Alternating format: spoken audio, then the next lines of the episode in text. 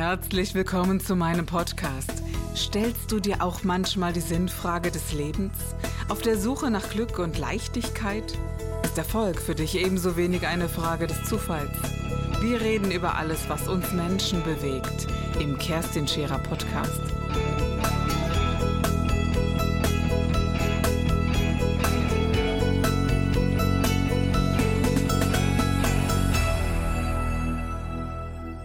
Deswegen, ich will auch den Aspekt der Arbeit äh, nie schmälern, äh, der, der, der, Disziplin, der, der, der, der Arbeit, das ist richtig. Trotzdem sage ich immer, Arbeit ist nur, kann nur dann zu einem wirklichen äh, Gewinn äh, führen, wenn sie eigentlich wirklich von Ihnen mhm. geliebt wird. Ja, und wenn sie eben nicht, oft ist ja gerade ähm, in Deutschland Arbeit so ein negativ besetzter Begriff, dass mhm. sie etwas ist, was getan werden muss, damit man dann die Freizeit genießen kann. Mhm. Ja. Und äh, bei mir ist es natürlich, das ist dann auch fast wieder die Krux dabei, es war immer eine Einheit. Ja, es, es war immer, äh, ich, äh, die Arbeit, die ich mache, bin ja ich. Genau. Ja. ja. Mhm. Und äh, es ist mir ein. Das verstehen aber viele Menschen ja, nicht. Ne? Ja. Also äh, mir geht es ähnlich in meinem mhm. Bereich der Arbeit, aber mhm. viele Menschen verstehen gar nicht, dass es etwa, dass es gar nicht mehr zu trennen ist. Mhm. Und dass, wenn man von, von der Kunst spricht, die man beherrscht, mhm dass man das automatisch selbst ist. Und ich glaube, dass man sogar die, sollte man mal Defizite in der Zeit haben, ist es automatisch das Selbst, das äh, die Themen hat oder weshalb man nicht gesund ist oder Richtig. weshalb da etwas nicht so ein Fluss ist. Und das wird immer stärker, dieser wirklich persönliche Aspekt. Ähm, in der Kindheit, in der Jugend ähm, hat das noch etwas Abstrakteres. Mhm. Ja, da ist das, ähm, man spielt den Beethoven, ja, man, äh, es wird immer mehr, je älter man wird, so, dass man tatsächlich es selber ist, was man macht, mhm. ja, und äh, dass es mit allem, was im Leben passiert, zu tun hat, ja, und dass es eine immer extremere Ausdrucksform meiner selbst wird. Mhm. Also auch wenn ich Beethoven spiele, auch und vor allem wenn ich Bach spiele oder Schubert, das ist eben nicht so, dass man dann sagt, ja, äh, ich tüftel jetzt an einer Interpretation, die die, äh, die mustergültig ist, die werksgetreu ist, was auch immer das, das sein soll. Ja? Äh, sondern es ist äh, und immer mehr äh, Ausdruck meiner selbst und es fängt an, äh, irgendwann auch so zu sein, dass Musik mich nur noch interessiert. Ich das Gefühl habe, die ist äh, eigentlich, die hat etwas mit meinem Leben im Moment mhm. gerade äh, zu tun. Ja? Und dann natürlich, es, es verschmilzt, äh, wenn man sich dann auch noch selber, ich habe jetzt seit ein paar Jahren angefangen, mir auch, ähm, dass Musik ähm, ja, so in mir klingt, die ich dann aufschreibe, dass ich ein bisschen anfange zu komponieren dann ähm, wird das natürlich noch stärker, dass es zu einer Einheit wird. Mhm. Gibt es äh, so einen, von dem Sie sagen, ja, Dvorak oder Gustav Mahler oder äh, Strauss oder gibt es jemanden, äh, wo Sie sagen, das, das passt sehr, sehr intensiv zu mir? Oder? Ja, also die Sie genannt haben, das sind immer so Komponisten, die haben. In so eine Schwere. Die haben, ja, äh, die haben immer in einer bestimmten Lebensphase ganz stark mhm. mit einem zu tun. Ja? Und äh, zum Beispiel äh, hat doch ähm, fast jeder, der Musik liebt, auch mal eine sehr intensive Malerphase. Ja, ja. Das ist einfach, äh, das, und die lässt einen nie los. Mhm. Ja, ist das okay. ja, die kommt immer wieder so in, in Wellen, ja. Und auch wenn man sich eigentlich schon davon fast losgesagt hat, ja. dann kommt die trotzdem immer, immer wieder.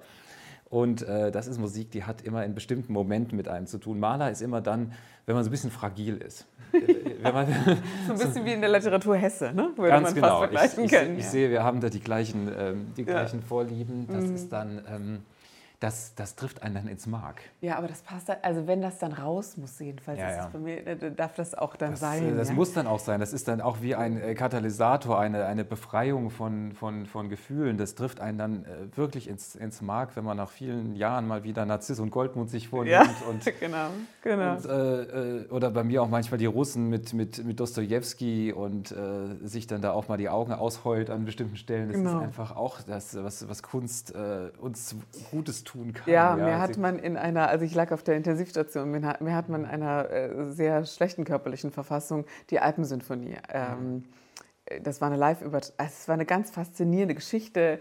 Ähm, es war eine Live-Übertragung in, in Köln und ich lag auch in Köln in der Klinik und äh, und da hat man mir das äh, zu hören gegeben und ich behaupte, es hat mich ins Leben zurückgeholt. Mhm. Und faszinierend war das tatsächlich, äh, ich habe eben von meiner Freundin gesprochen, Äh, die war Konzertmeisterin, die hat das an dem Abend gespielt und wir haben uns äh, 15 Jahre später kennengelernt und, äh, und haben darüber gesprochen. Und dann sagt, sagte ich, sag mal, was hast du an dem Abend getan? Wir haben das recherchiert und sie hat gespielt.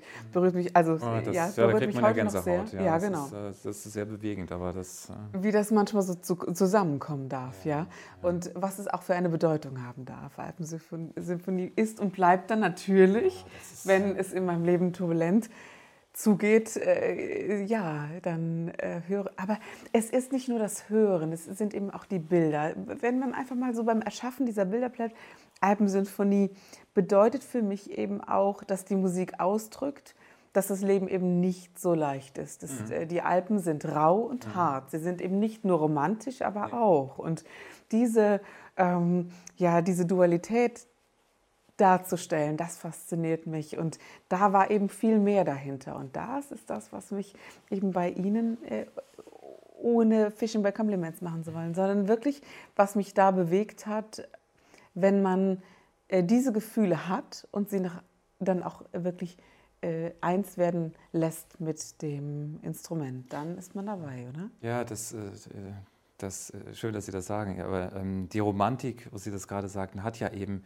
auch immer mit Gefahr zu tun. Ja, die Romantik ist ja gar nichts. Ähm, äh, was man jetzt so äh, in ein hübsches Bildchen verpackt, sondern die Romantik ist ja auch das Lockende, ja, das, äh, das, das, das, das Gefährliche, das, äh, da wo eben die Sicherheit auch oftmals aufhört, beginnt, beginnt äh, der Raum, wo äh, Romantik Ja, genau. Aufsteht. Und Liebe, ja, natürlich. Ja, ja, ja. Und genau, die, die Liebe ist ja das Gefährlichste im Leben. ja, in der Tat, ja. Deswegen ist es, da gibt es natürlich eine starke, starke Verknüpfung.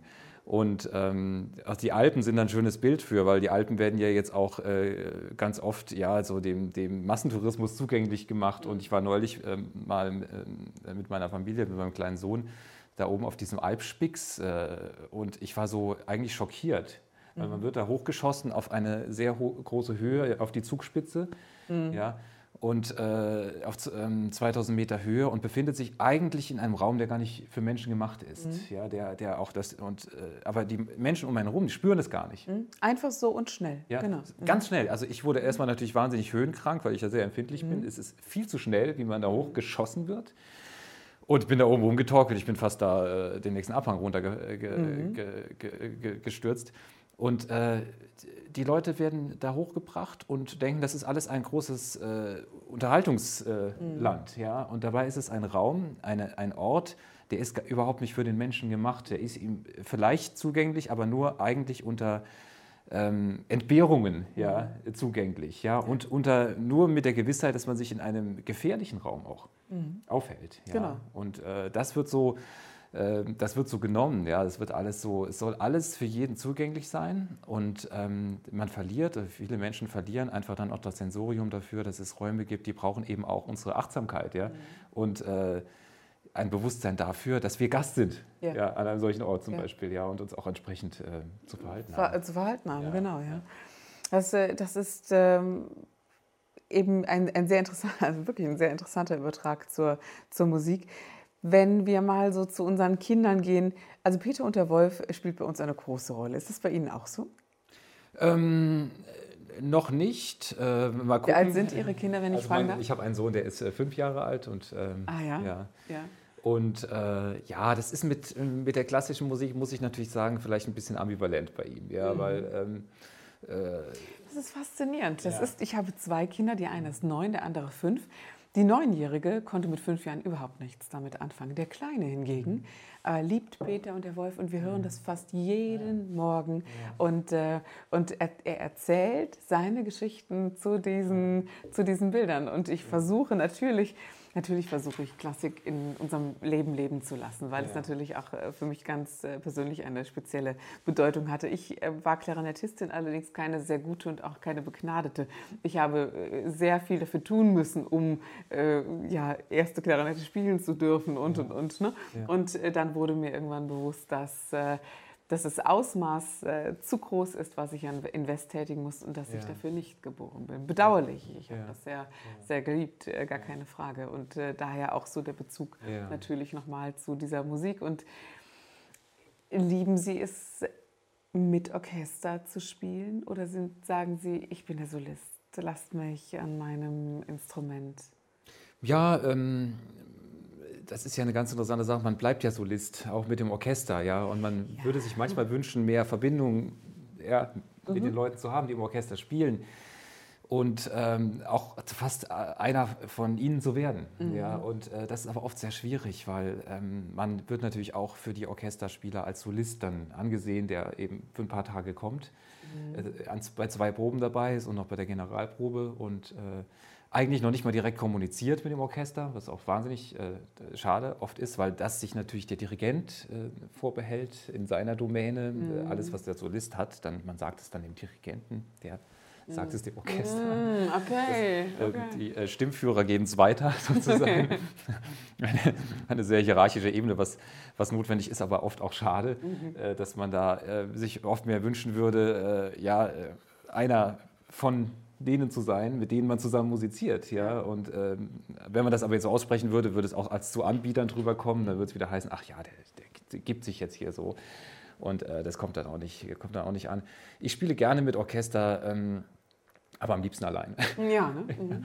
Am liebsten allein, aber eben nicht so aus so einer äh, Hybris heraus, sondern weil dann bin ich tatsächlich... Äh, dann bin ich frei. Es macht mich auch oft nervöser, mit Orchester zu spielen, weil man sich natürlich in so einem Klavierkonzert auch in einem ziemlichen Korsett befindet. Mhm. Und ähm, mir ist es tatsächlich einmal äh, passiert, äh, bringen Sie mich mal dazu, aus so einem Nähkästchen zu plaudern. Ich hatte mal ein, ein Konzert mit einem äh, Orchester in Stuttgart, sehr berühmtes Orchester, und auch mit einem berühmten Dirigenten.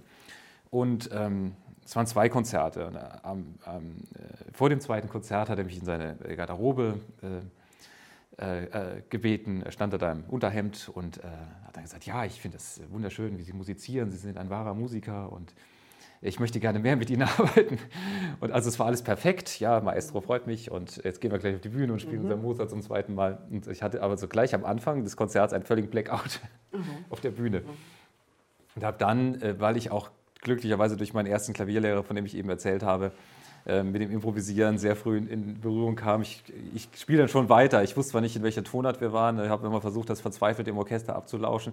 Aber die spielen ja bei Mozart immer nur einen Akkord, dann ja. wieder nichts. Und dann spielt man da und spielt und man denkt eigentlich, dass der Boden sich auftun solle und einen äh, verschlucken. Es sind fürchterliche Momente, muss man, muss man wirklich sagen.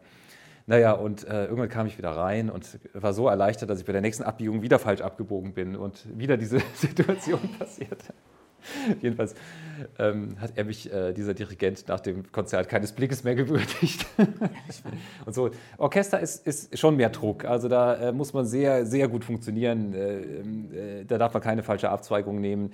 Und ähm, es ist, ist, schon sehr reizvoll auch. Ich mache es natürlich auch Aber das sind doch diese Erfahrungen, von denen wir ganz zu Anfang äh, gesprochen haben, die machen was mit uns. Ne? Die bleiben doch immer so ein bisschen im Hinterkopf. Ja. Und also es ist eben so, dass, dass in, in meiner Arbeit habe ich mit deinen äh, verschiedenen Spitzenmusikern zu tun, die ab einem gewissen Alter, ich nenne jetzt einfach mal ein ja. Alter, so 2, 43, scheint das langsam zu beginnen, wo, wo es zu körperlichen Schwierigkeiten kommt. Also jetzt nicht bei Ihnen, ja. aber äh, ob Geige oder Trompete oder oder, dass es zu körperlichen Schwierigkeiten kommt. Aber ich habe den Eindruck, dass es keine körperliche Schwierigkeit ist. Sicherlich wird es mit Osteopathen etc. Ja. behandelt. Das ist eine mentale Schwierigkeit, äh, die plötzlich einsetzt und dass das nicht mehr, äh, die ja. Triller nicht mehr ganz so gut funktioniert. Und dass ja. diese, ja. Ja, es ist tatsächlich. Ähm, äh, ich bin ja jetzt noch äh, vor meinem 40. Aber äh, es ist genau diese Zeit, wo das, äh, wo das beginnt, so Ende 30, Anfang 40 und es manifestiert sich dann oft so mit Mitte 40. Äh, es betrifft Orchesterspieler, die dann auf einmal den Druck nicht mehr stand, halten, die unter einem enormen Druck stehen im Übrigen. Also wenn man ja, genau. Ja. Dieses, dieser, dieser Konkurrenzdruck ist ja. riesig. Also den kennen Sie ja dann auch. Also der, oder im Orchester selber, ja. äh, wenn man in guten Positionen äh, funktioniert, dass natürlich gerne äh, die Position abgerungen wird. Auch das ist ein Thema unter Musikern. Man muss funktionieren. Ja. Man muss, ähm, wenn dann das Solo kommt, gerade bei den Bläsern, äh, es muss äh, präzise auf den mhm. Punkt sein. Der, äh, wenn wir an so Albtraumstellen denken wie Vierte Bruckner, mhm. die Streicher spielen so ein ganz hauchzartes Tremolo. Es ist so, so ein Klang, den man eher spürt, als den hört, wenn er gut gemacht ist, weil er so leise ist, dass es, es fließt durch einen durch und man kann den, den Klang gar nicht greifen. Ja? Und dann muss das Horn einsetzen auf einem relativ hohen Ton. Ja? Und äh, dieser Ton, äh, und das ist passiert den berühmtesten Leuten, ähm, wenn dieser Ton einfach misslingt, nicht getroffen wird. Ja, ja das ist ein Albtraum. Das, ja, weil, ja. weil in dem Moment ist eigentlich, äh, geht die Magie fast im Gelächter unter. Ja, ja. und das meine ich. Und dies, denen das passiert ist, ja. dann hast das ist ein Riesenthema ab dann. Ne? Das ist wie bei den Fußballern, äh, nur die hören dann früher auf. ja, oder schaffen es, wie Sebastian Schweinsteiger es geschafft hat, nochmal ein Go zu geben und zu sagen, ich mache es jetzt nochmal neu. Aber von denen, das gelingt den wenigsten. Ja, das stimmt. Ja. Und das ist tatsächlich, wir sprachen ja zu Anfang ähm, schon drüber, der Druck äh, nimmt ja zu. Mhm. Äh, die Mechanismen, mit denen man ihm begegnet, äh, werden aber auch besser. Mhm. man befindet sich da immer in einem Wechselspiel. Und im Endeffekt ähm, hilft mir in letzter Zeit die Erkenntnis, äh, ja, nach einer intensiven Vorbereitung hinausgehen und wirklich nach Möglichkeit loslassen mhm. und nicht mehr mit sich selber sprechen.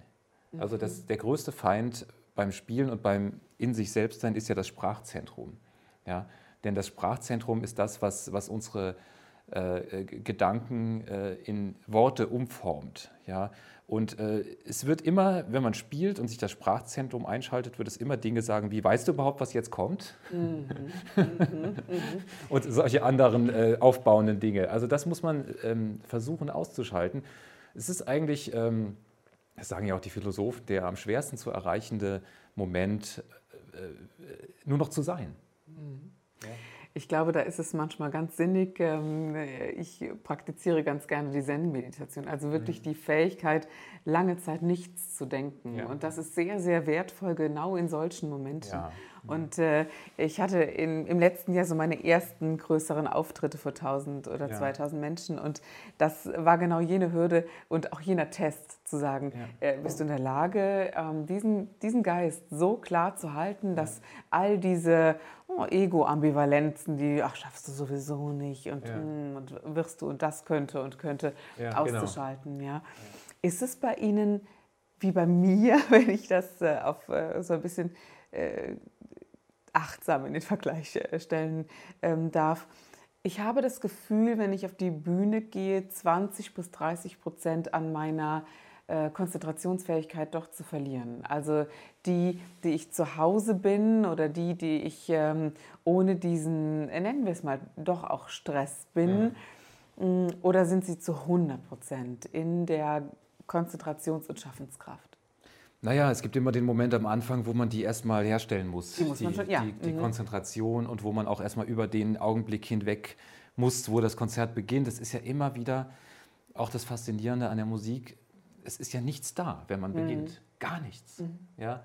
Und äh, auch das, Stille, das auch das, was vorher gewesen ist, nützt einem überhaupt nichts mhm. mehr. Und das ist auch der Druck, wenn man eine, wenn man eine CD-Aufnahme macht. Man kommt ins Studio, man weiß, ich habe jetzt drei Tage und beginnt mit der ersten Note. Und eine CD hat im Endeffekt 60 Minuten Musik. Das sind also sehr, sehr viel mehr Minuten Musik, die erstmal produziert werden muss, mhm. weil man ja dann immer noch aus den besten Takes auswählen möchte, mhm. ja, die man für die CD dann eben mhm. äh, benutzt. Und äh, man beginnt eigentlich erstmal mit diesem Gefühl, es ist nichts da. Mhm. Ja, und ich muss alles erst aufbauen und, und beginnen. Und das ist auch schon ein Gedanke, der ist eigentlich falsch, weil der setzt einen massiv unter Druck, dass man jetzt anfangen muss, äh, wie, wie Sisyphus, diesen Berg, äh, mhm. immer wieder äh, raufzugehen. Und äh, es äh, ist ein Gefühl von Sinnlosigkeit.